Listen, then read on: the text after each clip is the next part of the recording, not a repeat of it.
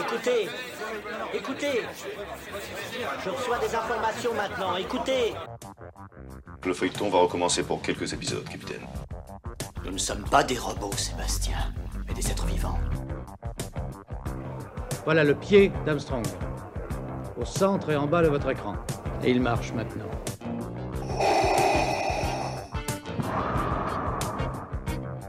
On peut dire aujourd'hui que la science-fiction est bel et bien partout.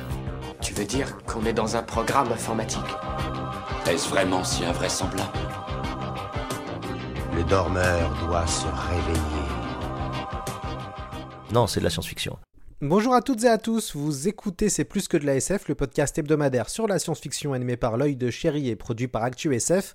Il y a quelques semaines, on a été challengé par Audiolib, cette maison d'édition de livres audio créée en juillet 2007 nous a proposé de parler du vieil homme et la guerre, qu'elle avait adapté en livre audio, Intrigué, on n'a pas pu résister car on adore cette saga de John Scalzi publiée par La Talente.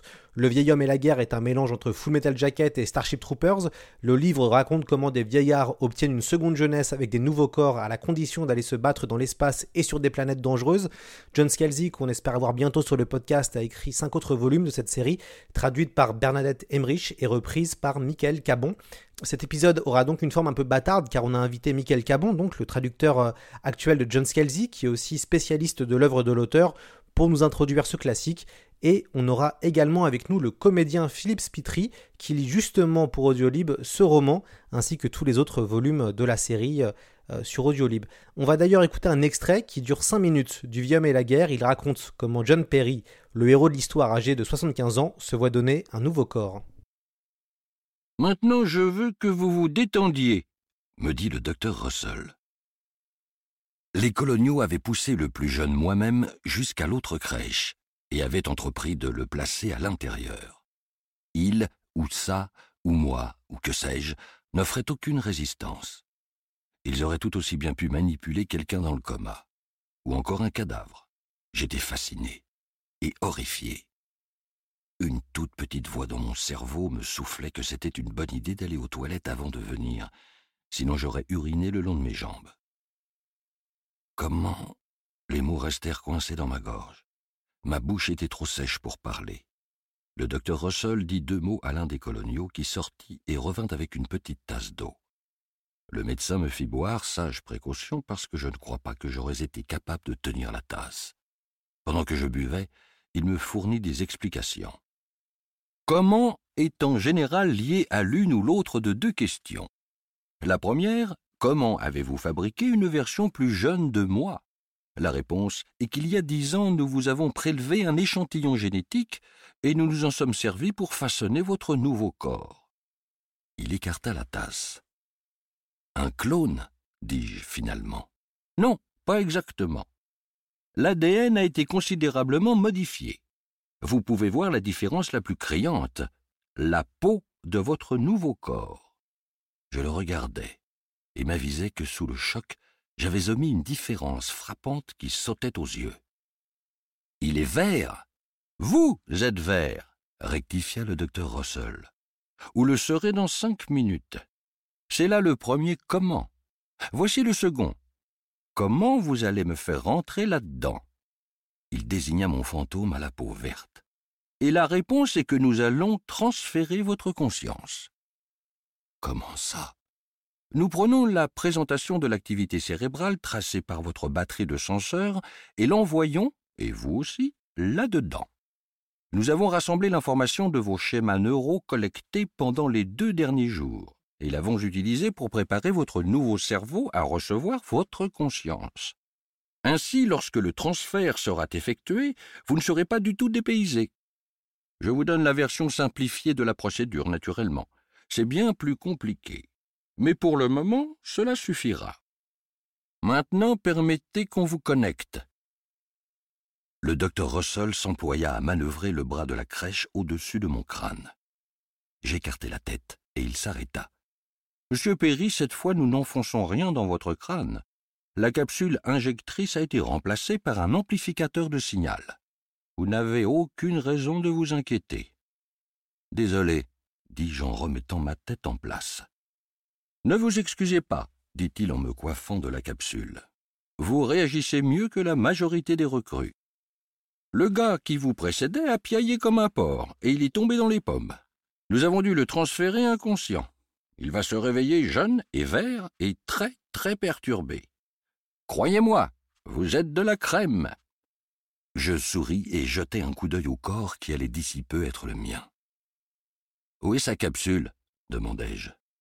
Il n'en a pas besoin, répondit le docteur Russell en commençant à tapoter son APD. Comme je l'ai dit, ce corps a été considérablement modifié.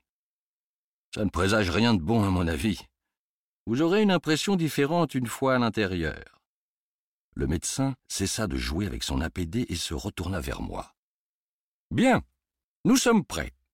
Permettez-moi de vous expliquer ce qui va se passer. Vous en prie. Il orienta son APD vers moi. Quand j'appuierai sur ce bouton, il me montra un bouton sur l'écran. Votre batterie de senseurs commencera de transmettre votre activité cérébrale dans l'amplificateur. Sitôt cette activité cérébrale suffisamment cartographiée, je connecterai cette crèche à une banque de données informatiques spécialisée. En même temps, une connexion similaire sera ouverte dans votre nouveau cerveau, là. Quand les connexions seront établies, nous diffuserons votre conscience dans son nouvel environnement. Lorsque l'activité cérébrale s'enclenchera dans ce nouveau cerveau, nous couperons la connexion et hop, vous voilà dans votre nouveau corps et son nouveau cerveau. Des questions? C'était un extrait du Vieil et la guerre, lu par Philippe Spetri et disponible sur Audiolib. On passe maintenant à l'analyse de ce classique par Michael Cabon. Michael, bonjour à vous. Bonjour Lloyd, merci de me recevoir. vous êtes le traducteur de John Scalzi. Vous avez euh, justement commencé à traduire ce romancier pendant la sortie euh, de la saga du Vieil et la guerre. Est-ce que vous pouvez nous présenter euh, cet auteur? Euh, ouais, alors John Scalzi, donc auteur d'une d'une vingtaine de romans de SF. Je le présenterai en fait comme un comme un écrivain à l'américaine, c'est-à-dire un écrivain total. Il n'écrit pas que de que de la littérature. Il écrit aussi beaucoup de, non-fiction. Il a commencé comme ça, comme, euh, journaliste en fait. Il était critique euh, de cinéma et éditorialiste également dans la presse écrite. Il a beaucoup travaillé pour, euh, AOL, pour le site internet. Et donc en fait c'est quelqu'un qui écrit tout le temps. C'est la, définition d'un aux États-Unis, ils, se définissent comme euh, writer en fait.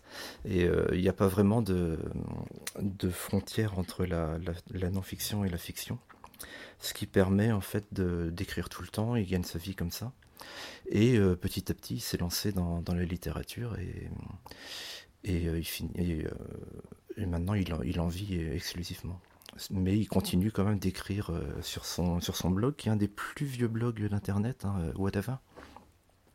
Il continue d'écrire beaucoup là-dessus et il parle de, beaucoup de sujets, pas mal de politique, euh, euh, la finance. Il a, il, a écrit un, livre de finance au début, je crois qu'il il en parle moins maintenant, mais beaucoup de questions de société, euh, de littérature également comment vous pouvez euh, qualifier sa science-fiction? Puisqu'il a écrit quand même plusieurs récits de science-fiction. On a euh, du euh, space opéra un petit peu militariste comme Le Vieil Homme et la Guerre. On a du space opéra pur et dur hein, avec la, trilogie de, l'Empire. comment vous, vous, qualifiez sa science-fiction? Je dirais que avant tout, c'est de, la, de la littérature de divertissement. Mais toujours avec un fond. On n'a pas de c'est pas de l'aventure bête et méchante, euh, si je puis dire. Euh, il y a toujours. Euh, c'est, de la littérature fun, facile à lire, mais il y a toujours quelque chose à toujours quelque chose à dire sur la société en particulier. c'est un écrivain progressiste. Il est très attaché aux questions de société, questions d'égalité. Euh, il se revendique comme, euh, comme féministe. Il, euh, il essaye de, de donner la place à tout le monde dans ses romans. Il, il est très attentif à la diversité ethnique en particulier, à toutes les orientations sexuelles. Il essaye même de donner la, place aux personnes handicapées. Il a, écrit toute une série là-dessus, la série euh, euh, des enfermés, Lock-In. euh, où, beaucoup de personnages en fait sont, cloués au lit, euh, euh, plus que tétraplégiques, ils peuvent même pas communiquer avec l'extérieur, ils pourraient pas communiquer sans, sans la technologie. Donc il est très attentif à ça. C'est une, une littérature humoristique. il, une grande part de son travail, c'est ça. Il, essaye de, donner une, grande, place à l'humour dans ses écrits. Ce qui n'était pas évident pour lui, je crois, au début, puisque l'humour en SF, c'est un peu interaminé depuis euh, Douglas Adams. Euh, et c'est difficile d'écrire de, l'humour en SF sans faire référence au, au, guide du routard galactique. Et lui, je pense qu'il a trouvé une autre manière de faire. Euh, en maniant beaucoup le sarcasme en fait. C'est une littérature très sarcastique. Euh, tous ces personnages euh, ont toujours un sourire en coin. Euh, et ce que je voulais dire aussi, ouais, une littérature accessible. il me semble qu'il a dit une fois qu'il, quand il écrit, il pense avant tout à sa belle-mère. On va pas dire qu'il écrit pour elle, mais il fait en sorte que que livres puissent être lus, compris et appréciés par quelqu'un qui n'est pas forcément lecteur de science-fiction. Donc euh, même, les, passages les plus techniques, il va faire en sorte qu'ils soient compréhensibles par tous. Où est-ce qu'il en est quand il, euh, il écrit le, vieil homme et la guerre? Alors le livre est sorti en 2004, si je ne me trompe pas. Je crois que ça a été publié chez Thor, l'éditeur Thor. où est-ce qu'il en est à ce moment-là? En fait, il avait déjà publié un, premier roman qui a été publié en français par la suite sous le titre d'Impresario du troisième type. Il avait publié d'abord sur son blog, euh, chapitre par chapitre. Et il me semble que les, lecteurs, il invitait les lecteurs à, lui verser un dollar euh, s'ils avaient apprécié. Et, son, livre a pas mal marché, il a gagné, il a gagné pas mal d'argent. Et ça a intéressé euh, après un éditeur grand format, puis Poche. Donc c'était publié après de manière euh, plus traditionnelle. Donc il avait déjà publié ce, roman-là. Et Le vieil homme et la guerre, il a fait pareil. Il a publié d'abord chapitre par chapitre sur, son blog. Euh, je crois que c'était en 2002. Et euh, Thor l'a racheté, racheté ensuite pour le publier de manière traditionnelle. Et après, La Talente s'y est intéressée, je crois, en 2007. Oui, c'est ça, le, livre est sorti en, en 2007. Euh, on va peut-être maintenant euh, écouter euh, un, fan, entre guillemets. c'est celui qui a lu donc le, le Yom et la guerre sur plusieurs volumes pour Audiolib.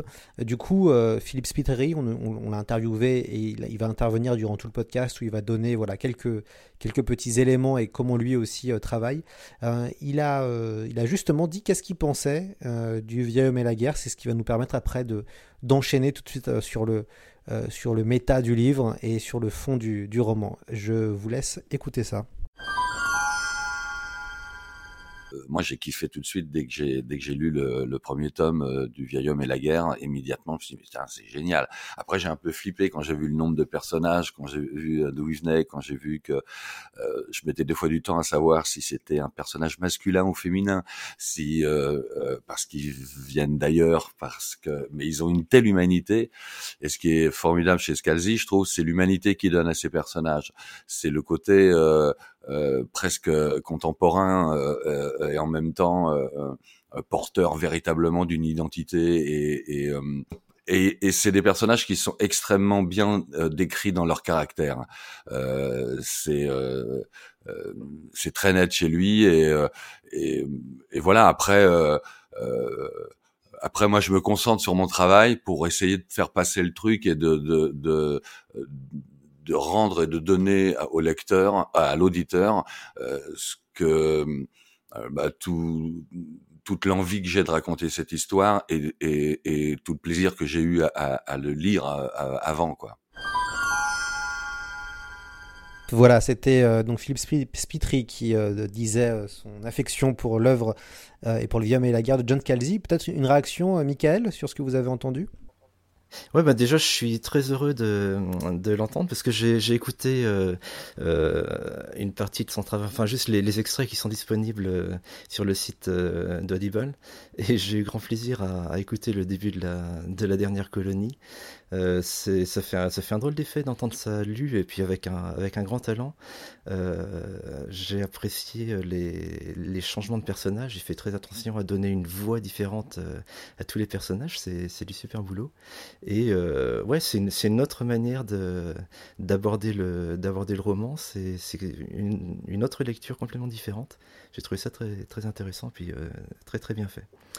Euh, ouais, ce qu'il dit ouais, sur les personnages, c'est tout à fait vrai. Il y a une grande humanité. Euh, on, voit bien la, la bienveillance euh, de John Scalzi derrière tout ça. Et ça ne m'étonne pas qu'il ait du mal à voir si certains personnages étaient masculins ou féminins puisque euh, Scalzi s'amuse beaucoup à ça. Euh, il faudrait faire attention si euh, si, si Mathieu Spiteri lit un jour les, les Enfermés et sa suite. Il y a un des personnages, le personnage principal, même l'auteur ne sait pas si c'est un homme ou une femme. Donc il s'est vraiment amusé à ça. Donc après pour la voix, je sais pas comment il fera. Je sais qu'à la traduction, j'ai fait en sorte que ça ne se voit pas non plus. On peut pas, il y, a aucun élément qui qui dit euh, que c'est un homme ou une femme. Euh, c'est au lecteur d'imaginer en fait euh, ce que ça peut être. Pour, pourquoi le livre est aussi culte entre guillemets, puisque le livre a, a, beaucoup marqué les esprits à l'époque où il est sorti. Est-ce que vous avez des, des éléments de, de réponse? Bon, déjà, c'est un, un roman qui est très très bien construit, qui est très efficace. Ça se lit tout seul. Euh, pour, ce, pour ce qui est de. Pour ce qui est de, de faire de la littérature de, divertissement, euh, Scalzi sait y faire. Je pense que le succès doit beaucoup à, à l'incipit, la première phrase du, du livre, qui résume bien la grande idée qui était derrière, euh, derrière ce bouquin. Je peux vous rappeler donc cette phrase. Je fais deux choses le jour de mes 75 ans. Je suis allé sur la tombe de ma femme, puis je me suis engagé. Donc là, tout de suite, tout de suite, on est dans le bain. On voit qu'il y a une grande idée, on ne sait pas trop ce qui va se passer. Et euh, Scalzi euh, développe après euh, toutes les implications du fait que ben, pourquoi, pourquoi on va s'engager à 75 ans, comment on va le faire. Et, euh, et, à partir de là, il crée, il crée tout, un, univers qui est assez fascinant et avec toutes les questions, euh, les questions qu'on peut se poser là-dessus. Euh, pourquoi, quelle idée de s'engager à 75 ans en abandonnant, sa vie derrière soi, jusqu'à abandonner sa planète, sa famille. Donc c'est assez étonnant comme décision, et il, il, écrit tout un roman là-dessus pour expliquer comment et pourquoi ça se passe. Et je pense que le, le ton du roman et l'humour qu'il y a derrière a, a, joué beaucoup aussi dans le, dans le succès de la série. Oui, et puis il y a aussi un titre qui est quand même assez euh, inoubliable. Euh, évidemment, c'est une référence au vieil homme et la mer euh, d'Hemingway. Du coup, c'est vrai ouais, qu'il y a ouais, un titre qui est quand même impactant. Complètement. Alors, la référence n'est pas en anglais. Hein. Old Man's War, on l'aurait traduit la guerre du vieil homme, hein, la guerre du vieillard. Mais la référence était tellement évidente. bon, j'étais pas encore dans l'équipe à, ce moment-là, mais c'était incontournable. On pouvait, je pense qu'il pouvait pas le traduire autrement. Hein c'est très très bien vu. Et puis il y a la construction euh, du roman. Moi je trouve que Scalzi est, est, très très très fort pour les premiers volumes de ses sagas. Euh, je pense à l'interdépendance, euh, qui est la, donc sa dernière série, qui est moi je trouve le premier roman, le premier volume donc de l'interdépendance. C'est vraiment le, pour moi le roman idéal, le premier volume idéal. c'est très bien construit. Le et la guerre. On a à peu près deux parties. Une partie qui va raconter l'engagement euh, de John Perry, donc le héros, et une deuxième partie qui va vraiment être concentrée sur euh, les batailles euh, spatiales et, et, la guerre, quoi. Oui, c'est la, la même, même, construction que Full Metal Jacket, hein, si, on, si, on, regarde bien, avec euh, l'engagement, le, comment le, la formation, avec le même, euh, le, le, sergent instructeur euh, qui fait clairement référence au, au sergent de, de Kubrick. Hein. mais d'une manière détournée, à chaque fois, il donne un petit, il, il détourne un petit peu les, les, clichés pour les, pour les mettre à sa sauce, et puis nous amener nous amener là où on, s'y attend le moins en fait. On, a l'impression d'être en terrain balisé, mais il va toujours nous toujours détourner ça pour, pour nous amener ailleurs. Peut-on voir une réponse euh, de ce roman à deux classiques de la science-fiction? Euh, Le premier, c'est Étoile garde à vous, plus connu sous le titre de euh, Starship Troopers, et donc de, Robert Heinlein. le second est La guerre éternelle. Et est-ce que vous voyez un peu ça comme une réponse à ces deux, romans? Une réponse, je sais pas, je, je, sais pas ce qu'il a, ce qu'il a voulu dire. de, mon point de vue, je le vois, en tout cas le, vieil homme et la guerre, je le situe entre le, roman euh, de Heinlein et le film de euh, euh, Verhoeven.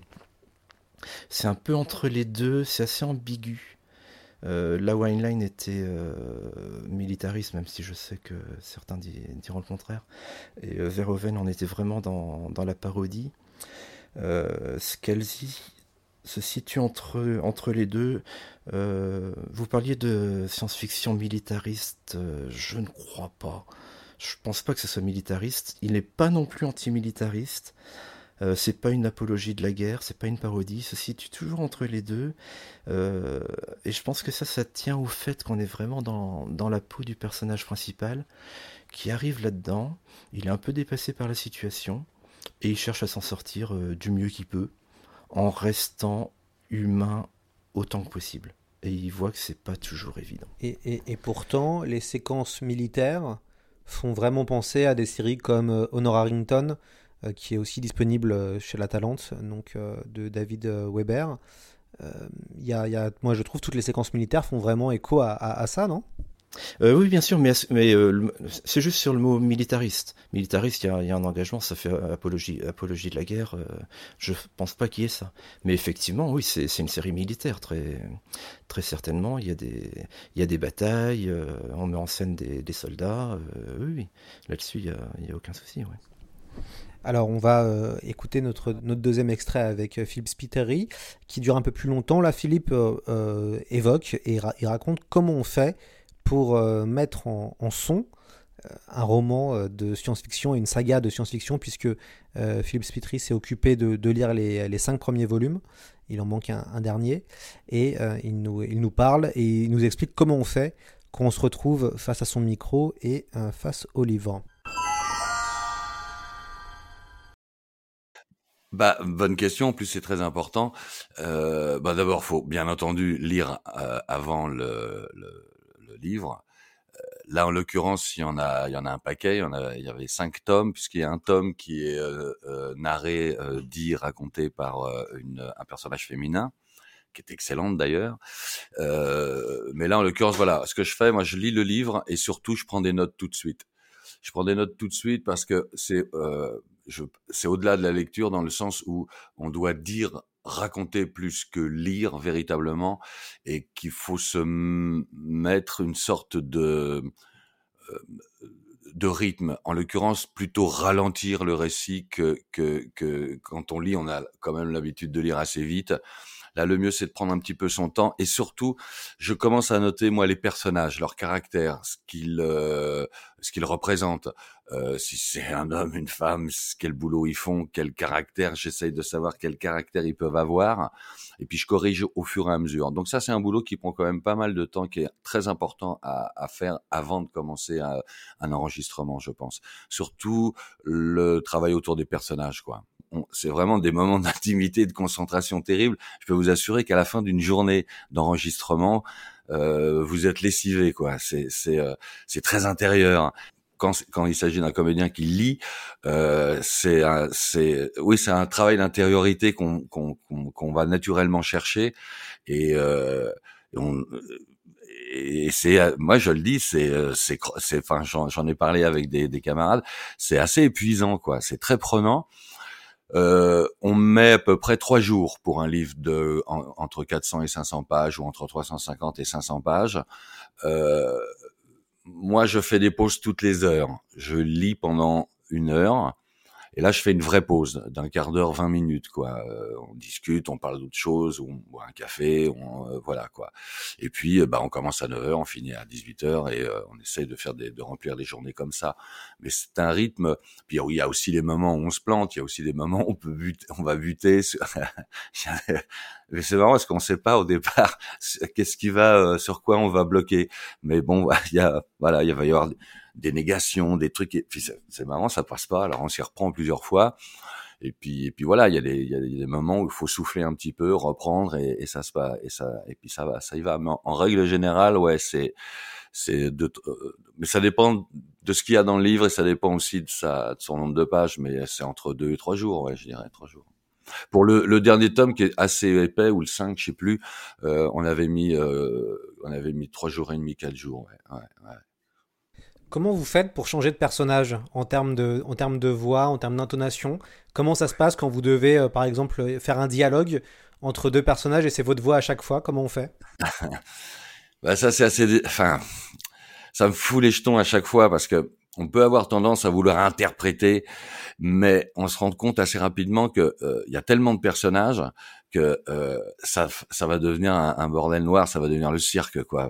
et, et, en fait, je pense qu'il faut euh, essayer de, de, alors sauf quand c'est un, un, paysage, un personnage très très typé, euh, je sais pas, un, paysan, un vieillard, euh, un, un, militaire extrêmement euh,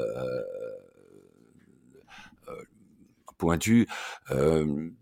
mais sinon, j'essaie de pas trop interpréter. J'essaie juste de rendre ma voix un peu plus haute si c'est un personnage féminin, euh, de la durcir, et, et mais mais j'essaye de, de de pas en faire trop entre guillemets.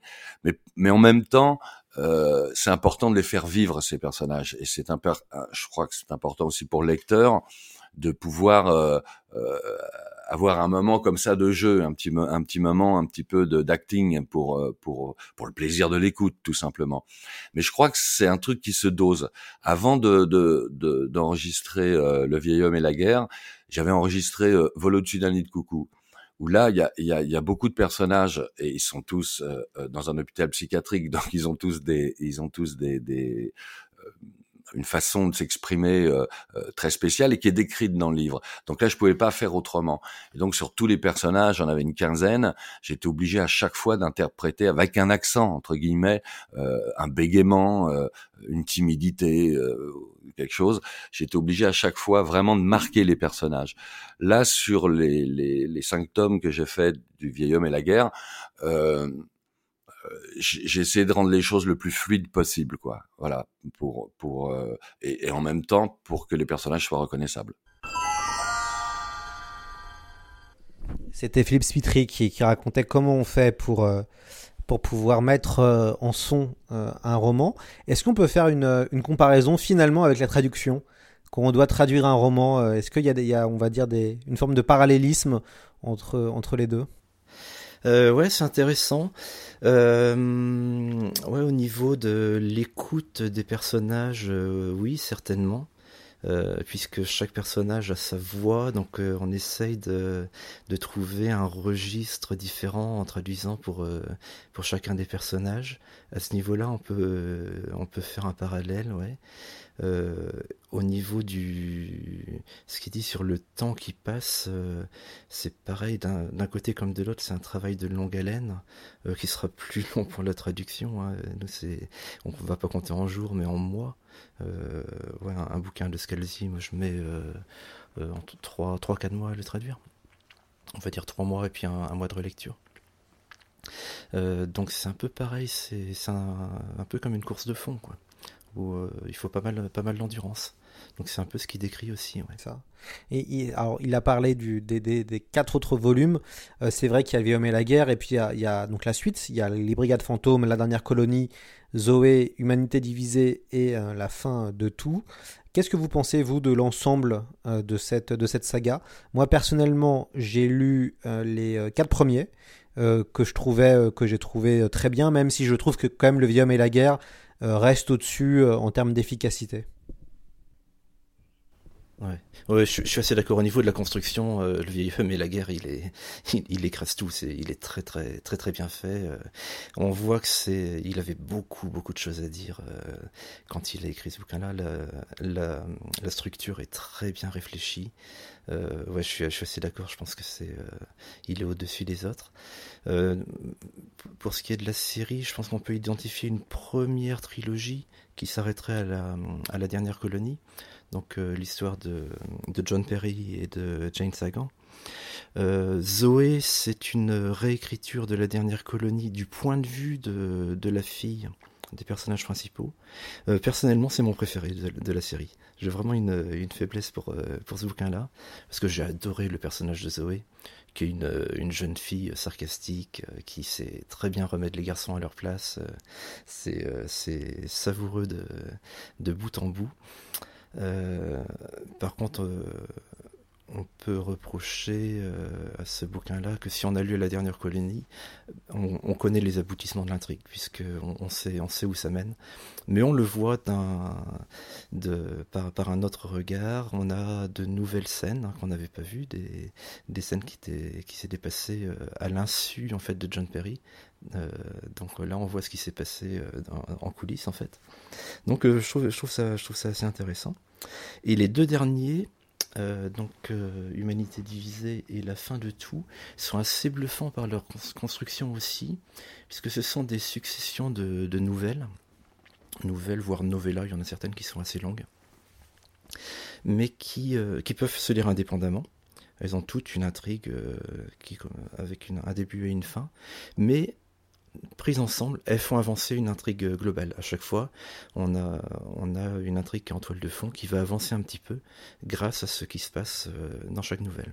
Et au bout du compte, euh, on a un roman en, deux parties. Je ne sais combien de nouvelles, il doit y avoir une, quinzaine de nouvelles, je pense, entre, entre les deux volumes. Donc au, au niveau de la construction, c'est très très bien fait là aussi. Et les, textes sont, assez variés. On, va avoir euh, du dialogue pur, on va avoir de l'action. Et euh, ces moments euh, que j'aime particulièrement chez Scalzi, où il va mettre un personnage dans une situation complètement désespérée, on ne voit pas comment il peut s'en sortir. Et le personnage va faire appel à toutes les ressources qu'il peut avoir. Il fait l'inventaire de ce qu'il a dans ses poches. Et euh, il compte sur, euh, sur son intelligence. Et euh, à chaque fois, il s'en sort brillamment et, c'est assez jouissif. Ce qui est, moi, ce qui me, me marque chez Scalzi, c'est la force des concepts.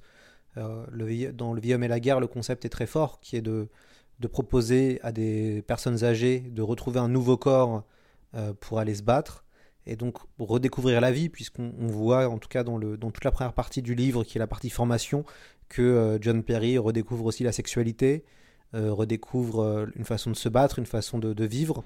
Et ça, je trouve que c'est assez génial comme, comme idée, et c'est quelque chose qui m'a marqué, par exemple, pour un livre que j'ai, je pense que j'ai dû le lire quand il est sorti.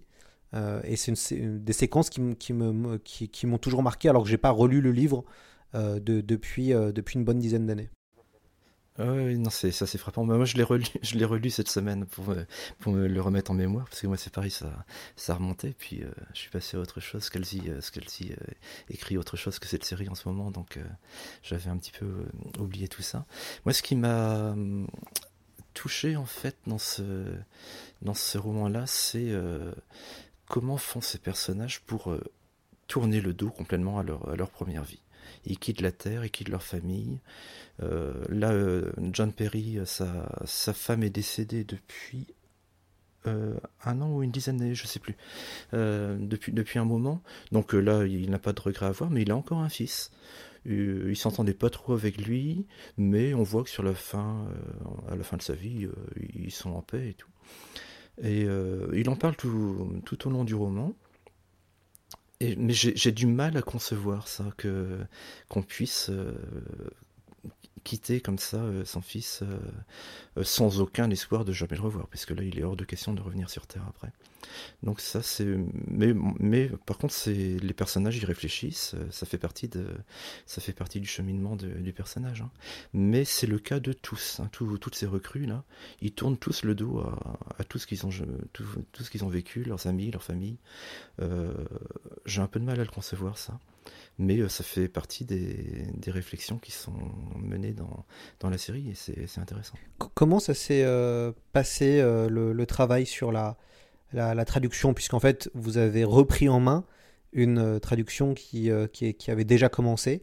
Comment on fait qu'on on, succède à un, traducteur puisque vous êtes arrivé sur le troisième épisode?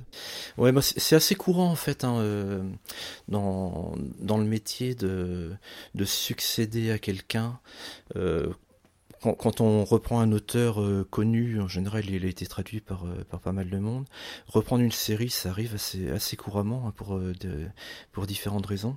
Moi ça m'est arrivé plusieurs fois, hein. j'ai repris par exemple la, série de David Rengrove, Kuo, je l'ai reprise après Michel Pagel, qui était passé à autre chose pour des, pour des raisons qui lui appartiennent. Et, et là effectivement je suis passé après Bernadette Emmerich. Euh, c'était assez particulier en ce sens où c'était, j'étais vraiment en tout début de, carrière. C'est ma première traduction pour La Talente. J'avais déjà traduit un ou deux livres pour Brajlon. Euh, la Talente, euh, j'avais mis un premier pied chez eux comme lecteur de textes allemands pour la collection jeunesse qui était tenue à l'époque par Stéphane Manfredo.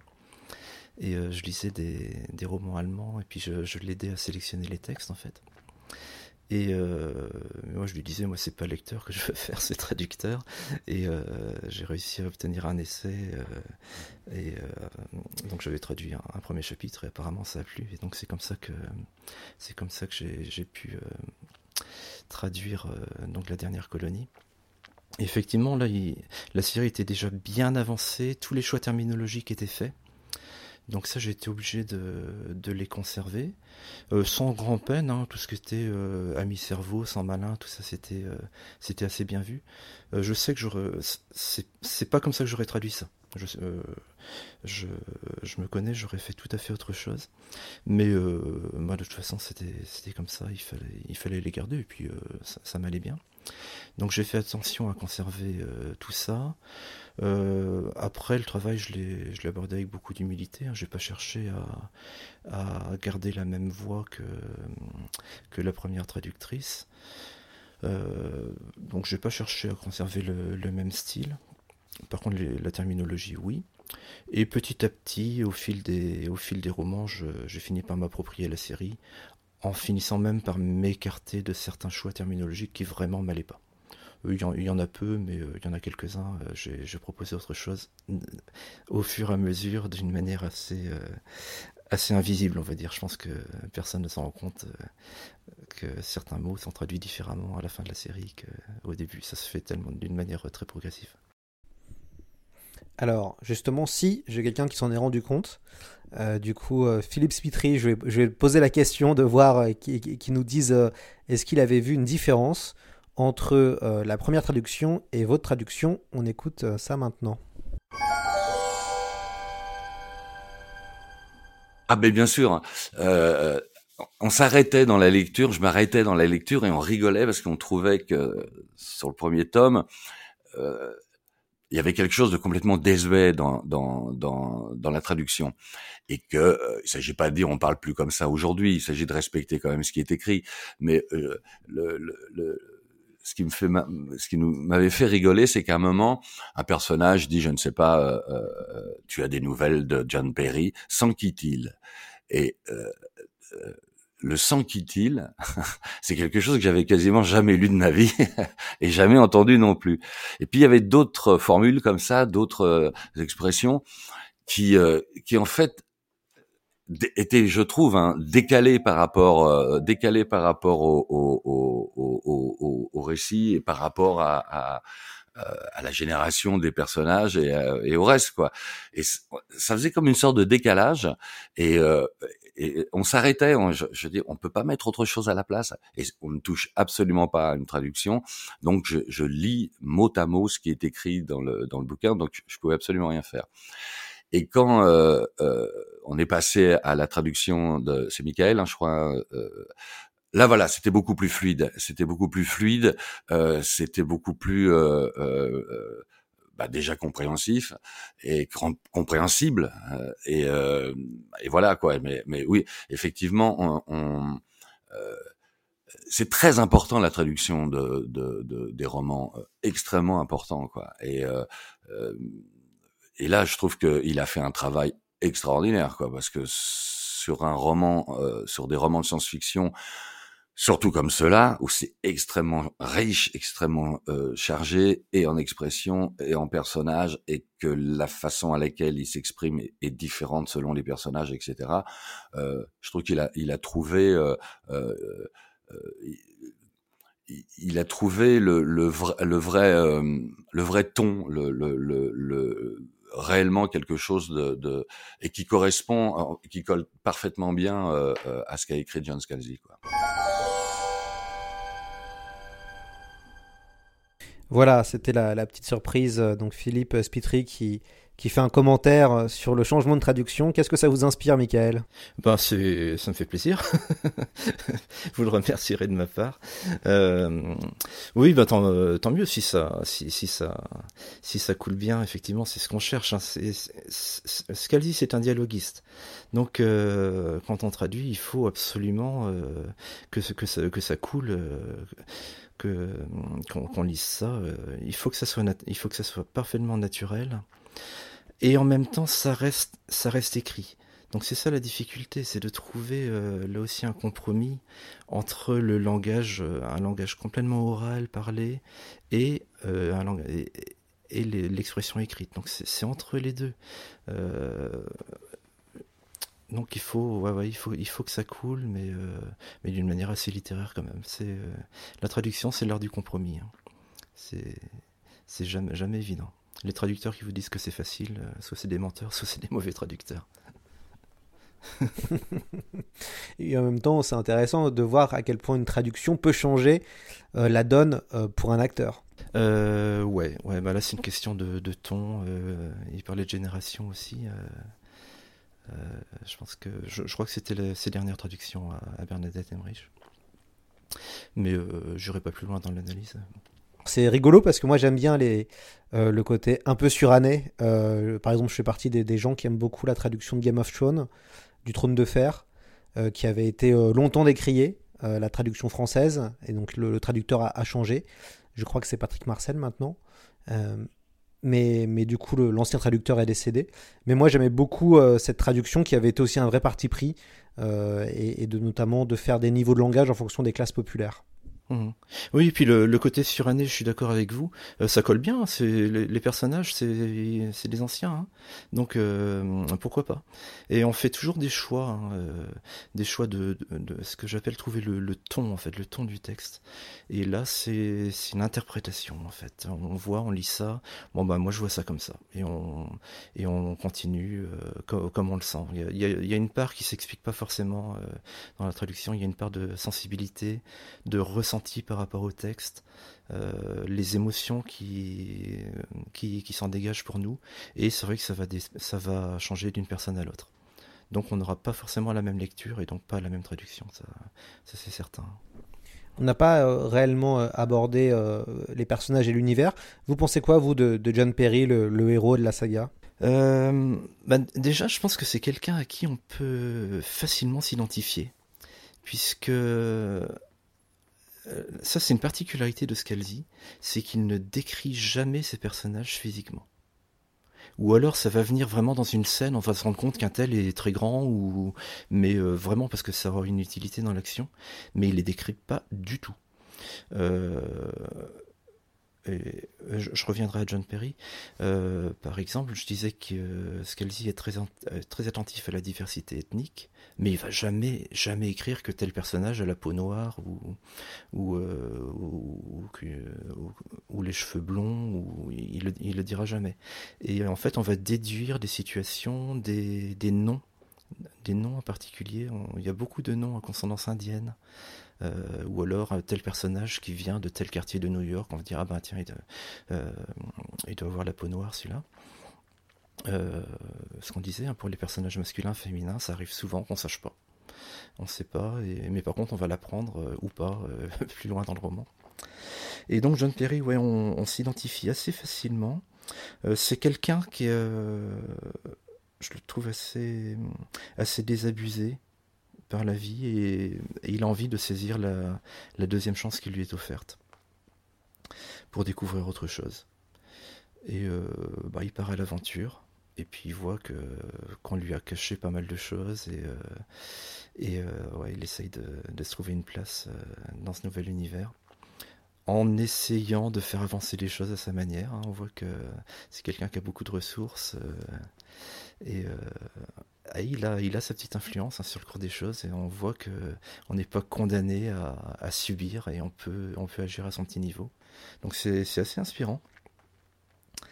Euh, et on peut dire aussi que, comme tous les personnages de Scalzi, c'est son alter ego.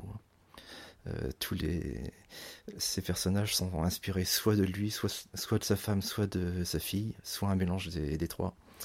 Euh, bon, il y a des références à ses amis aussi, mais on voit que c'est quand, quand il s'exprime, c'est beaucoup lui qui parle.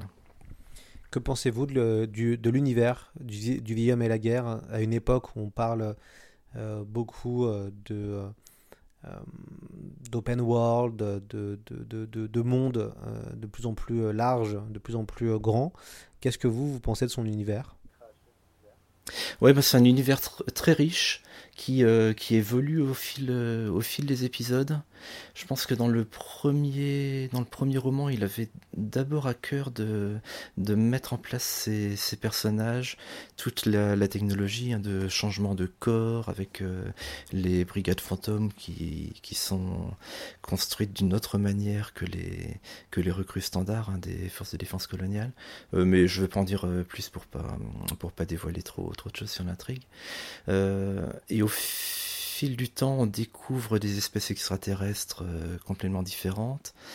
Euh, avec leurs particularités, on va découvrir leur monde, pas tant que ça, c'est vraiment centré sur les personnages, même quand il s'agit des extraterrestres. Et on voit pas mal de, il y a pas mal de géopolitique aussi, hein, les relations entre euh, entre les forces de défense coloniale et la Terre qui sont assez compliquées. Et on voit que là aussi la la Terre va finir par découvrir ce qui se passe et et par, euh, par réagir. Et tout ça, il le met en place euh, au fur et à mesure et toujours, euh, toujours dans l'action du point de vue des personnages. Donc c'est assez subtil et, et c'est intéressant à découvrir. Ouais. Ce sera le mot de la fin. Euh, merci beaucoup, euh, Michael Cabon, d'être venu dans C'est plus que de la SF. Merci Lloyd. À bientôt. Et puis euh, surtout, on encourage la lecture de, du Guillaume et la guerre et de la série. Et puis surtout, on encourage d'écouter euh, l'audiolib. C'est aussi une autre façon de découvrir des classiques de la science-fiction et en plus on peut euh, l'écouter euh, que ce soit même en, format audio, donc euh, en allant au travail ou en étant dans sa voiture.